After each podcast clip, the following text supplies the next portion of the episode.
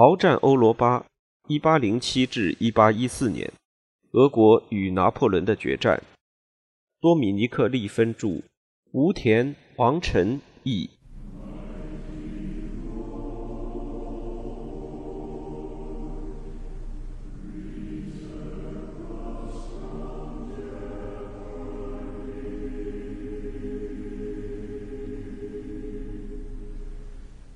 拿破仑在新卡卢加路上的前卫是由他的继子欧仁德·博阿尔内指挥的军，其成员则多为意大利人。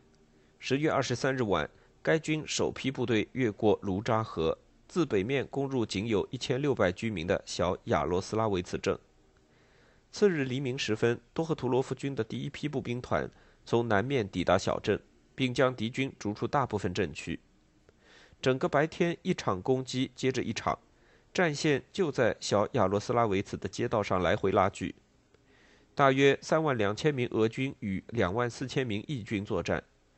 如果欧人的部队没能在镇中心切尔诺奥斯特罗夫尼古拉修道院结实的墙壁背后奋力抵抗的话，那么俄军是有可能把他们赶出小亚罗斯拉维茨，并赶过卢扎河的。俄军拥有居高临下向河谷发起攻击的优势。欧人麾下的意大利人则以极大的勇气和自尊心展开奋战，而队列里充满了新兵和民兵的俄军步兵团也一样奋勇作战。第六列兵团位于多赫图罗夫攻击的最前线，这是一支优秀部队。他令人精神振奋的名誉团长是彼得·巴格拉吉翁公爵。公爵指挥该团参加了1799年苏沃洛夫的意大利战役。还参加了1805年中的许多次后卫作战行动。然而，这个团在小亚罗斯拉维茨有百分之六十的士兵是新兵或民兵。到白天结束时为止，建筑物大部分为木质的小亚罗斯拉维茨镇已经被烧得一干二净，数以百计的俄罗斯和意大利伤兵在镇内被烧死，他们无法让自己挣扎地远离火焰。小镇狭窄街道上的场景已经十分骇人。步兵和火炮在陡峭的河谷斜坡上来回战斗，把尸体踏成令人作呕的血肉小丘。就战术层面而言，这次会战算是一个平局。拿破仑的部队占据了小镇，而俄军在日落时依然位于小镇南侧的坚固阵地上，堵住了通往卡卢加的道路。伤亡也大体相当，双方都损失了七千人左右。库图佐夫次日决定退往卡卢加。这让他麾下的大部分将领感到愤怒。库图佐夫后来声称，他这么做的原因是波尼亚托夫斯基公爵手下的波兰军正通过他左侧的梅登小镇，威胁到他和卡卢加之间的交通线。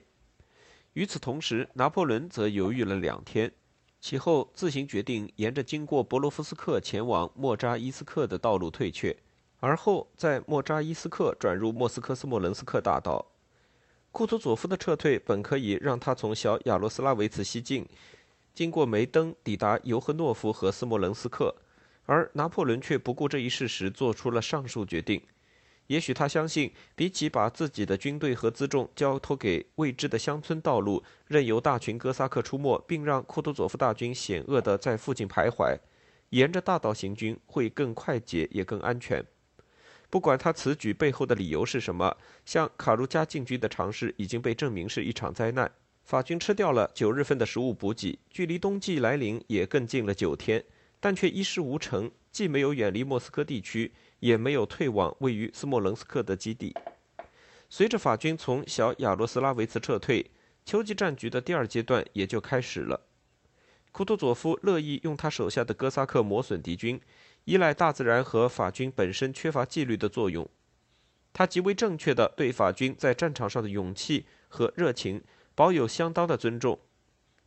尽管就连他最热诚的下属科诺夫尼岑和托尔都一再提出抗议，他依然不愿意把步兵投入对阵会战当中，至少是不愿意在敌军已经被显著削弱之前将其投入。这一战略除了在军事上有良好理由之外，政治因素可能也对其有所影响。罗伯特·威尔逊爵士对库图佐夫在小亚罗斯拉维茨会战后的撤退埋怨不已，这刺激了库图佐夫。他反驳道：“我不在乎你的反对，我宁愿给我的敌人一座如你所称呼的金桥，而不会接受绝望中的一击。此外，我还要再说一次，就像我之前告诉你的那样，我并不肯定拿破仑皇帝及其军队的彻底覆灭会对这个世界有什么好处。他的继承者不会是俄国或其他任何欧陆大国，而是那个控制海洋的大国。他对世界的支配届时将是不可忍受的。库图佐夫在个人关系上与尼古拉·卢缅采夫并不亲近。但他们关于外交政策和俄国利益的看法，在某种程度上是一致的。作为在叶卡捷琳娜二十世纪成长起来，与对奥斯曼帝国作战并向南扩张关系很深的俄罗斯贵族，这样的想法实际上是可以预计到的。像卢缅采夫一样，库图佐夫并不喜欢英国。他曾对本尼西森说过这样的话：“就算英国沉进海底，也不会让他忧心。”上述观点到底在多大程度上影响了库图佐夫1812年秋季和冬季的战略？这非常难说。元帅是个精明而狡猾的政客，他很少向任何人表露自己内心最深处的想法。他必定不会轻易对任何俄国人承认他的战略是由政治动机驱动的，因为这已经进入了属于皇帝的领域，而不是任何军事指挥官所该有的。最保险的结论可能是。库图佐夫的政治观点是他不肯冒险把军队用于俘获拿破仑或者歼灭拿破仑大军的额外原因。亚历山大一直对库图佐夫不愿与撤退中的敌军正面交战有所了解，威尔逊也是其中的重要因素。皇帝此前鼓励过这个英国人给他写信，他利用这个外国人作为一个额外的、不附属于他人的消息来源，获取和他的将领相关的消息。与此同时，他也秘密抽检并破译威尔逊和英国政府间的通信，以便确保他的英国代理人不蒙蔽他。威尔逊是许多祈求皇帝返回俄军总部并接管指挥权的人中的一个。另一个这么做的军官是米肖德·伯勒图尔上校，他于十月二十七日将俄军在塔鲁基诺会战中击败缪拉的新闻带到了彼得堡。亚历山大对米肖做了如下回复。所有人都有获得名望的雄心。我公开承认，我不比其他人缺乏雄心。如果我只听从这一感觉，那么我就会登上你的马车，赶往军队。考虑到我们将敌军诱入的不利处境，我们军队的良好精神状态，帝国用之不竭的资源，我已经准备好的大规模后备部队和我下达给摩尔达维亚军团及齐恰戈夫军团的命令，我十分自信，我们不可能失去胜利。正如他们所说的那样，我们还需要做的不过是戴上桂冠罢了。我知道，如果我和军队在一起，我将会收集到所有的荣誉，会在历史上占有自己的一席之地。但当我想到我在军事方面和敌人比起来是多么缺乏经验时，尽管我怀有全部的善意，我还是可能会犯下消耗我的孩子们宝贵的鲜血的错误。因此，尽管我怀有获得名望的雄心。我还是十分乐意为了军队的福祉而牺牲我个人的荣誉。某种程度上来说，这是亚历山大在一如既往的装腔作势。他做出远离总部、放手让库图佐夫负责指挥的决定，也有其他重要因素。随着胜利的事实深深印在俄国人内心当中，元帅也得到了极大的声望，这是做出上述决定的一个因素。不过，有充分理由相信。亚历山大对自己的军事才能缺乏自信，同样是重要因素。这个敏感而骄傲的人，自从在奥斯特利茨蒙羞之后，就一直被不自信的情绪缠绕着。尽管皇帝对本尼西森的能力更为信任，也赞同本尼西森对战略的看法，他还是允许库图佐夫把参谋长赶出总部，承认在当前环境下，他除了信任总司令之外，别无选择。也承认他没有兴趣让军队高层指挥被一个人间的憎恶削弱。库图佐夫在小亚罗斯拉维茨的撤退，让他的主力部队在前往莫扎伊斯克和莫斯科斯莫伦斯克大道时，被敌军落下了三天的行程。阿列克谢伊尔莫洛夫在十月二十八日报告称，拿破仑撤退速度极快，俄军正规部队非要赶得精疲力竭才能跟上他。其他报告也证实了这一点。同时补充说，这种高速正在摧毁法军。两天后，指挥在敌军纵队周围活动的哥萨克的马特维普拉托夫写道：“历史上还没有一支军队在撤退中像敌人那样飞快逃跑。他正在抛弃辎重、病员和伤员，在他身后留下可怕的场景。每走一步都能看到垂死者或死者。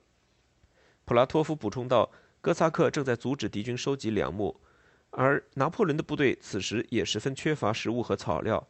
在移动到敌军侧翼的俄军轻骑兵的进攻和骑炮兵的集火攻击面前，敌军后卫也无法抵抗多久。”拿破仑的总部到十月二十九日已经回到了大道上的格扎茨克，距离斯莫棱斯克尚有二百三十公里。在莫扎伊斯克重返莫斯科斯莫棱斯克大道后，他手下的军队路过了博罗季诺战场和克洛茨科伊修道院。这座修道院当时已经被改造成医院，成百上千的伤员被留在那里。他们本该在大军到来之前很久就被转移走的。拿破仑现在转而试图把他们装载到辎重车队的大车上，但是许多大车车夫在第一时间就把伤员扔到了道路旁的沟渠里。博罗季诺战场本身则是一片恐怖的景象，没有一具遗体已被掩埋，上万具尸体散布在战场上，或者在拉耶夫斯基多面堡和其他战斗最为激烈的地方堆成大尸堆。他们躺在那里足足五十二天，成了恶劣而变化无常的天气的受害者。很少有尸体看着还像人。早在霜冻降临之前，蛆虫和腐烂就留下了他们的印记。其他的敌人也出现了，成堆的狼群从斯莫棱斯克省每个角落赶来，猛禽从附近的原野飞来，林中的野兽和空中的禽类时常争夺撕开尸体的权利。猛禽挑出眼睛吃掉，狼则清理干净骨头上附着的肉。在拿破仑的军队沿着大道向斯莫棱斯克推进时，距离他们最近的俄军部队仍然是马特维普拉托夫麾下的哥萨克。下达给他们的命令是日夜骚扰敌军，让敌人几乎无法入睡，根本不给敌人收集粮秣的机会。到十一月一日，由米罗拉多维奇指挥的库图佐夫所部前卫部队也正在接近法军。前卫部队由两个步兵军和三千五百名正规骑兵组成。库图佐夫的主力仍然在南面沿着和大道平行的乡村道路进军。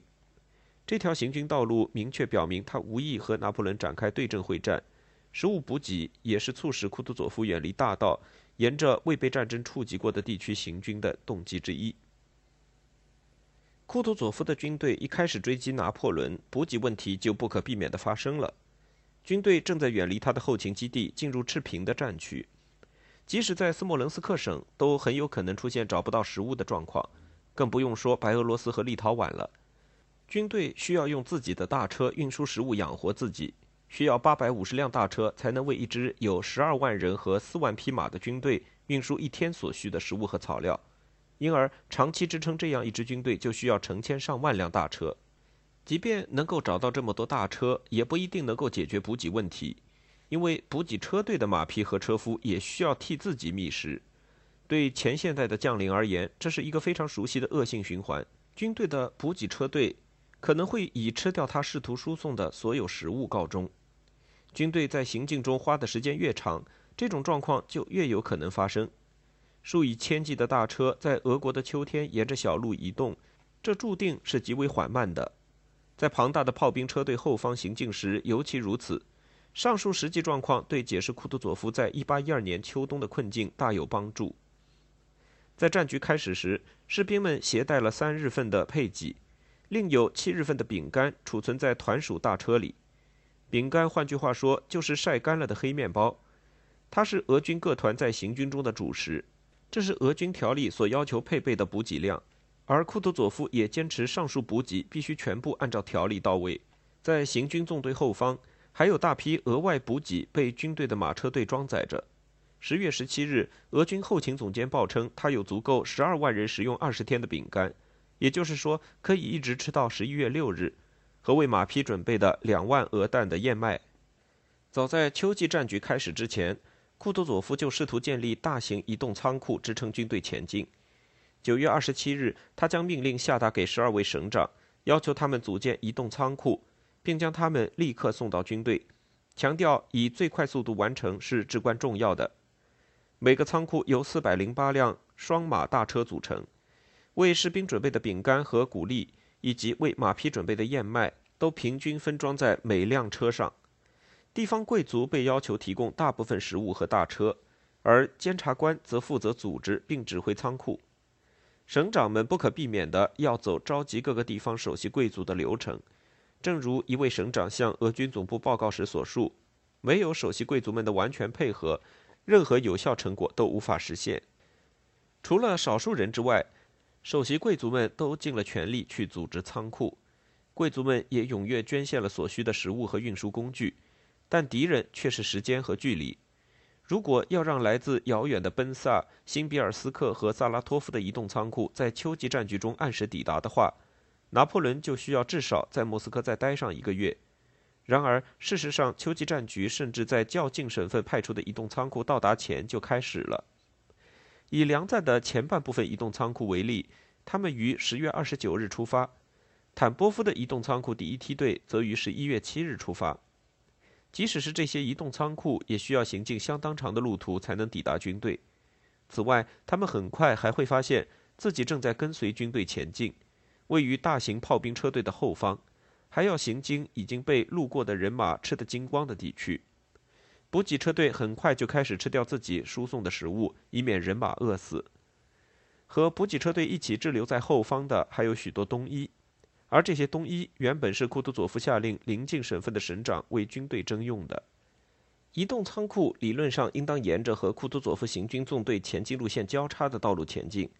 但库图佐夫实际上给合并后的第一、第二军团总军需官瓦西里·兰斯科伊下令，让他把所有补给从图拉经由斯莫棱斯克省南部送到军队的行军路线上来。如果巴克莱德托利和格奥尔格·坎克林有可能在此时策划补给行动的话，他们也许会比库图佐夫、克诺夫尼岑和兰斯科伊安排的更有效率。但这个任务的确是艰难的。直到十月的最后一个星期，没有人能知道拿破仑将会沿着哪条道路撤退，库图佐夫又将沿着哪条道路追击。遭到错误指导的移动仓库就有可能落入敌军之手。一旦战局开始，军队就永远不可能停止运动。再加上相关的距离、前现代的通信以及指挥移动仓库的贵族监察官完全缺乏经验，这就使得军队和补给纵队间的协调行动变得十分困难。库图佐夫到十一月五日已经承认，军队在追击逃敌中的快速运动意味着为部队携带食物的运输工具已经被抛在了后面，因此开始忍受食物短缺的痛苦。他因此下达了详细的命令，规定部队从当地居民手中征用食物的地点和数量，并威胁任何不予合作者都将被送上战地军事法庭。然而，问题在于，随着俄军于十一月中旬接近斯莫棱斯克。它实际上进入了一块被战争严重破坏，又在此前被敌军占领的地区。这里有一部分人已经逃进了森林，许多农田已经被摧毁，也没有友好的地方政府去协助征收补给。当俄军抵达斯莫棱斯克城周边地区时，库图佐夫的许多部队在战局进程中头一次挨饿了。这段时间内，俄军正规部队和拿破仑撤退中的军队发生的唯一一场大战。是十一月三日的维亚季马会战，拿破仑沿着斯莫棱斯克大道撤退的各个军向后延伸了五十多公里。米罗拉多维奇因此试图切断达武元帅指挥的法军后卫与其他部队间的联系，这一尝试最终失败了。首要原因则是米罗拉多维奇被库图佐夫谨慎的命令紧紧限制住了，而元帅又拒绝出动主力部队上前增援米罗拉多维奇。欧仁德博阿尔内军。博尼亚托夫斯基军和奈伊军距离达武依然足够近，这让他们能够前来援助达武。上述各军兵力总和远远超过了米罗拉多维奇所部，达武军多数部队因此得以逃脱。但由于这一天最终以俄军突入维亚季马，将敌军赶出战场告终，俄军士兵视他们为当然的胜利者，这对俄军士气很有好处。维亚季马会战表明，拿破仑的许多部队依然还有足够的战斗能力。但它也反映出拿破仑的军队越加虚弱。在1812年战局中，库图佐夫和拿破仑所部步兵间的战斗第一次以法军损失远远超过俄军告终。由伊万拉多日茨基中尉指挥的炮兵连是米罗拉多维奇所部的一部分，也在维亚季马参加了战斗。他写道：“我们的优势是十分明显的，敌军几乎没有骑兵，炮兵和此前相比也是虚弱而无效的。我们沉浸在光荣的胜利之中。”还看到了我们面对强敌的优势。福腾堡的欧根写道：“在维亚季马会战结束后的任何一个时刻，俄军以全军规模发动的一次坚决攻击，就将歼灭拿破仑的军队。但库图佐夫还是更愿意把毁灭法军的工作留给冬天去完成，而冬天在这场会战发生后三天就到来了。拿破仑本人和他的一些仰慕者后来很愿意把拿破仑大军的毁灭归咎于异常寒冷的冬季，这大体来说是荒谬的。只是在大部分法军已然死亡后的十二月，冬天才变得寒冷惊人，此前的十月则格外温暖。这也许使拿破仑沉浸在虚假的安全感当中。正如在俄国有时会发生的那样，冬天随后就突然降临了。到十一月六日为止，拿破仑的士兵已经要在大雪中前进。然而，所有俄方资料都说，一八一二年十一月虽然寒冷，但考虑到是年末，也算不上特别。拿破仑在这个月遭到的主要捉弄，事实上是十一月下半月温暖天气的诅咒，这使得别列金纳河解冻，继而成为他撤退途中的主要障碍。然而，根本一点在于，俄国的十一月是寒冷的，对那些露宿野外、连帐篷都没有、极为缺乏衣服、几乎没有食物的精疲力竭的士兵来说尤其如此。伊万拉多日茨基的炮兵连沿着斯莫棱斯克大道追击敌军，从维亚季马一路追到多罗戈布日。他写道：“有一大群法国战俘被活捉，然后交给哥萨克护卫带走，但战俘中的军官依然很少。”大批死者和垂死者被乱扔在路上。对俄军而言，法国士兵时常吃着半生不熟的马肉的景象是十分令人恶心的。拉多日茨基回忆了特别吓人的场景：一个法国士兵在被冻死的那一刻，正奋力把一匹死马的肝脏扯出来。俄国士兵对他们的敌人并无爱意，但即便是他们，也时常对敌军感到怜悯。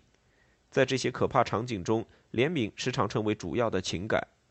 然而，俄军自己的日子也不好过，更不用说他们的马了。拉多日茨基写道：“他的炮兵连没有干草，又耗尽了燕麦补给，那些精疲力竭的牲口们只能依靠四处搜寻到的一星半点草料过活。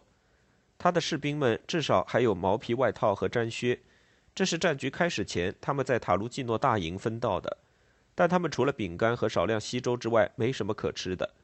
越来越多的病员和疲惫不堪的士兵掉了队。”等到拉多日茨基的炮兵连离开大道，与库图佐夫主力部队在十一月十一日会合时，很少有步兵连的人数还在八十以上了。和俄军在胜利的鼓舞下，士气依然十分高昂。拿破仑本人在十一月九日抵达斯莫棱斯克，并于五天后离开。对于沿着大道撤退的士兵而言，这座城市提供了对温暖、食物和安全的希望。情况原本确实可能是这样。斯莫棱斯克的仓库里储存着丰富的食物，而且维克托元帅三万名生力军直到最近还驻扎在那里。然而，彼得·维特根施泰因的推进迫使维克托赶去救援圣希尔和乌迪诺，只在城中留下了相当薄弱的守军。守军既无法保护食品仓库，也不能迫使从莫斯科赶来的大群绝望的士兵恢复秩序。甚至在大军团主力抵达斯莫棱斯克的前一天。城中的一位高级军需官就预见到了灾难，劫掠者们已经试图冲进仓库，而他手下几乎没有部队来阻止他们。他写道：“随后进入城市的团看上去就像全无纪律的罪犯或疯子。禁卫军拿走的食物远远超过他们的应得份额，而后来入城的军只能弄到极少的食物。在混乱之中，原本能够维持一周的食物一天内就被吞噬殆尽。”储存食物和烈酒的仓库遭到了冲击和劫掠，军需官的部下被人群挤垮，时常成群的逃跑。拿破仑的前卫于十一月十二日离开斯莫棱斯克，开始向西撤退。他麾下的军队的直接目标是在奥尔沙渡过第聂伯河。皇帝缺乏骑兵，因此不能进行侦察，这也意味着他不知道库图佐夫在哪里。事实上，不管拿破仑在斯莫棱斯克的停留是多么必要。他还是使得俄军主力能够赶上法军，并从南面绕过这座城市。到十一月十二日为止，库图佐夫已经有能力让全军横跨在通往奥尔沙的道路上，迫使拿破仑展开战斗，向蒂涅伯河突围。大部分俄军将领都希望库图佐夫这么做，这些人中包括了卡尔冯托尔。他后来说，要是库图佐夫这样行事，大部分敌军将被歼灭。尽管拿破仑本人和一小撮精选出来的护卫无疑能够逃脱。然而，库图佐夫仍然坚持他给拿破仑一座精巧的做法。他拒绝将部队主力投入战斗，在确信拿破仑及其禁卫军已经远离之前，更是绝不会投入战斗。他最不希望做的事情，就是让俄军骨干在与法军禁卫军的生死搏斗中毁灭。法军禁卫军无疑会为了拯救他们的皇帝和他们自己而拼死奋战。库图佐夫的谨慎态度无可避免地影响到了他的部下。弗拉基米尔·勒文施特恩回忆了指挥主力部队相当一部分骑兵的科尔夫男爵是怎样引用库图佐夫关于金桥的话，以此为理由拒绝让他手下的骑兵部队与法军展开过于近身的战斗。米罗拉多维奇就更直接了，他的下属福腾堡的欧根对奉命让敌军从面前通过的做法感到异常愤怒，就像在维亚季马战前曾奉命做的那样。米罗拉多维奇回应说。元帅禁止我们卷入一场会战。他补充说：“这个老人的观点是这样的：如果我们刺激敌军，使其进入绝望境地，那就会让我们白白流血；但如果我们让敌人撤退，并给予他们适当的护送，敌人就会在若干天内自行毁灭。你要知道，人不可能依靠空气生活，雪不能作为令人舒适的营地，没有马匹，敌人也无法移动他们的食物、军火和火炮。”